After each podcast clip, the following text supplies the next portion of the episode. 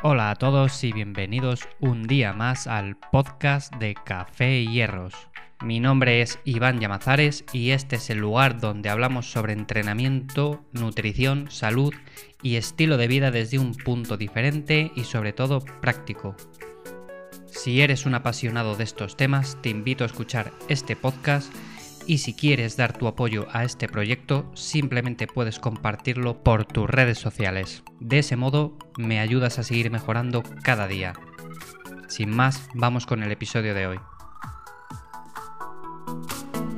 Hola a todos y bienvenidos un día más al podcast. En esta ocasión vamos a hablar sobre un tema que afecta a muchas personas cada día eh, y que no es otro que el dolor de espalda.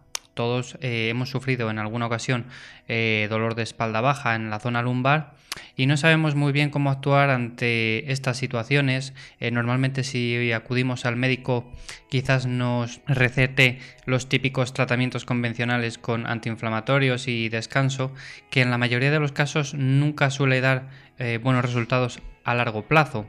Sí que es verdad que a corto plazo puede quitarnos el dolor en un momento puntual, pero a largo plazo seguimos con las molestias y a lo largo de los días pues seguimos en la misma situación. Entonces vamos a hablar hoy de cómo actuar frente al dolor de espalda, más concretamente frente al dolor lumbar, cómo podemos eh, actuar frente a este tipo de situaciones y cómo mejorarlo para que no afecte tanto, tanto a nuestra vida eh, laboral como a nuestra vida personal, ¿no?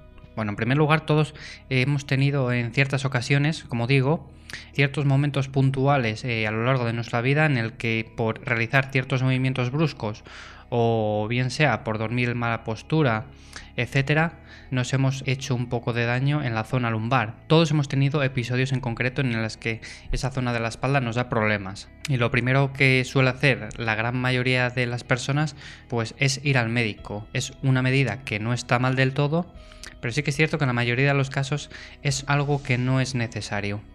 Este dolor causado por ciertos movimientos o malas posturas, en la mayoría de los casos siempre se suele pasar en unos pocos de días o semanas sin hacer absolutamente nada. Simplemente hay que dejar el cuerpo que responda con un poco de inflamación. El cuerpo él mismo adapta sus sistemas para regenerar el tejido y en pocos días o en el peor de los casos alguna semana el cuerpo está totalmente perfecto y no hace falta acudir al médico para este tipo de cosas. El médico en la mayoría de los casos lo que te va a recetar es algún antiinflamatorio, etcétera.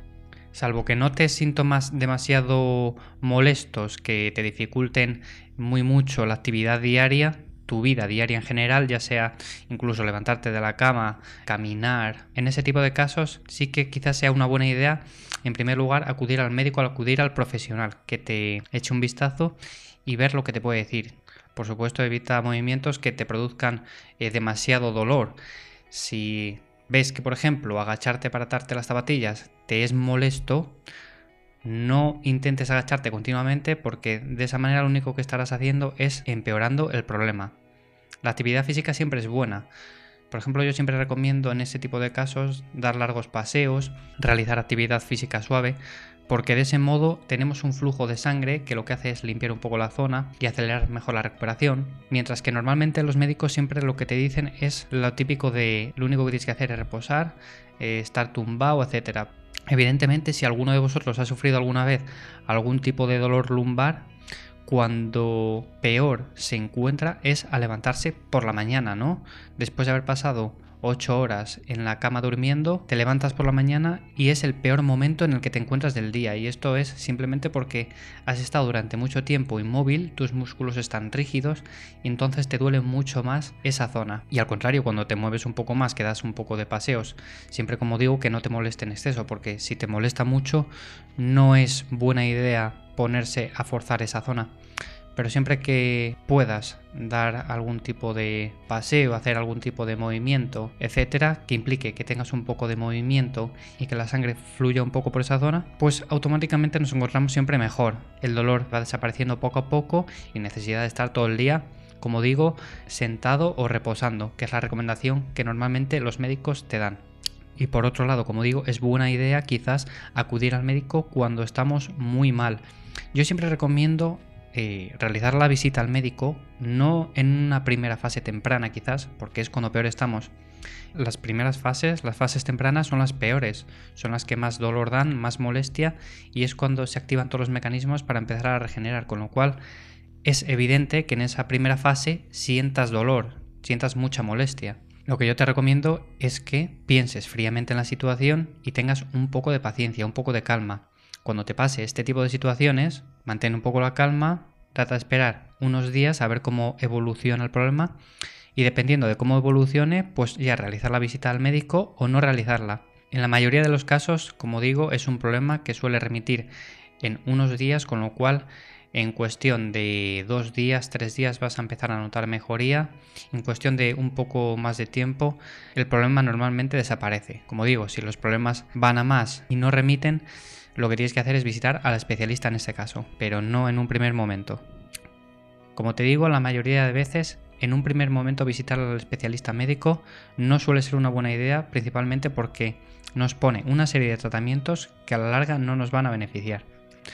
En primer lugar, son tratamientos que no tratan la causa del problema en sí. Muchas veces vemos que cuando tenemos este tipo de situaciones nos recomiendan pues analgésicos, antiinflamatorios, que lo único que están haciendo es simplemente mitigar el dolor, Evidentemente, notamos una mejoría en ese aspecto porque ya no nos duele, pero no están tratando la causa, o sea, no nos están beneficiando para que nos curemos antes de eso. También este tipo de tratamiento suele ser, por otro lado, perjudicial. Evidentemente, notamos una mejoría instantánea. Tomamos un antiinflamatorio y al poco tiempo notamos que esa zona ya no nos duele tanto, que ya podemos eh, realizar ciertos movimientos que antes nos molestaban. Pero no te engañes, evidentemente esa zona sigue exactamente igual, lo único que no percibes es el dolor. Si tú antes al agacharte te molestaba para atarte las zapatillas, por ejemplo, si te tomas un antiinflamatorio quizás ya no te moleste. Otra cosa es que sigas haciendo esa actividad y aunque no percibas el dolor, la estés empeorando.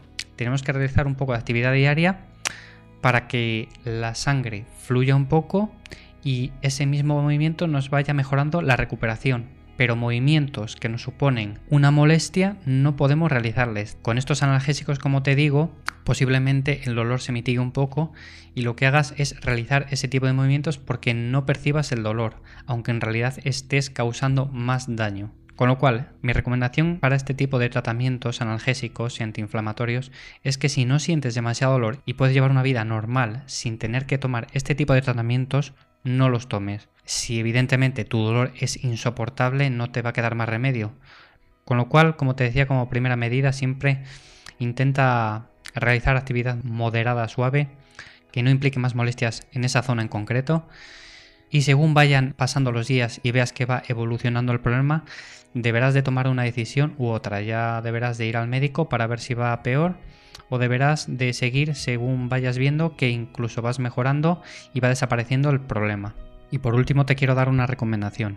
Una buena idea es realizar ciertas técnicas de movilidad, ya sea al final del día o al levantarnos todas las mañanas. Por ejemplo, con la pelota de la cross, ir pasándote la pelota de la cross por ciertas zonas para ir mejorando la movilidad, por ejemplo, en la zona del pectoral. Es una zona que suele estar muy acortada Luego el foam roller es también otra buena opción que también puedes tener en cuenta y en definitiva es una de las mejores opciones que tienes ya no solo para combatir ciertos problemas, como te digo, de espalda baja o ciertos problemas de otras cadenas musculares, sino que también para prevenirlos. Entonces, la movilidad es una de las cosas más importantes que debes de tener en cuenta y mi recomendación final es que cuando tengas un dolor de espalda, siempre que te lo permita, intenta mantener una actividad moderada, suave que te permita ir recuperándote poco a poco de ese problema. Como siempre, mantener un reposo total de inactividad es normalmente una mala idea.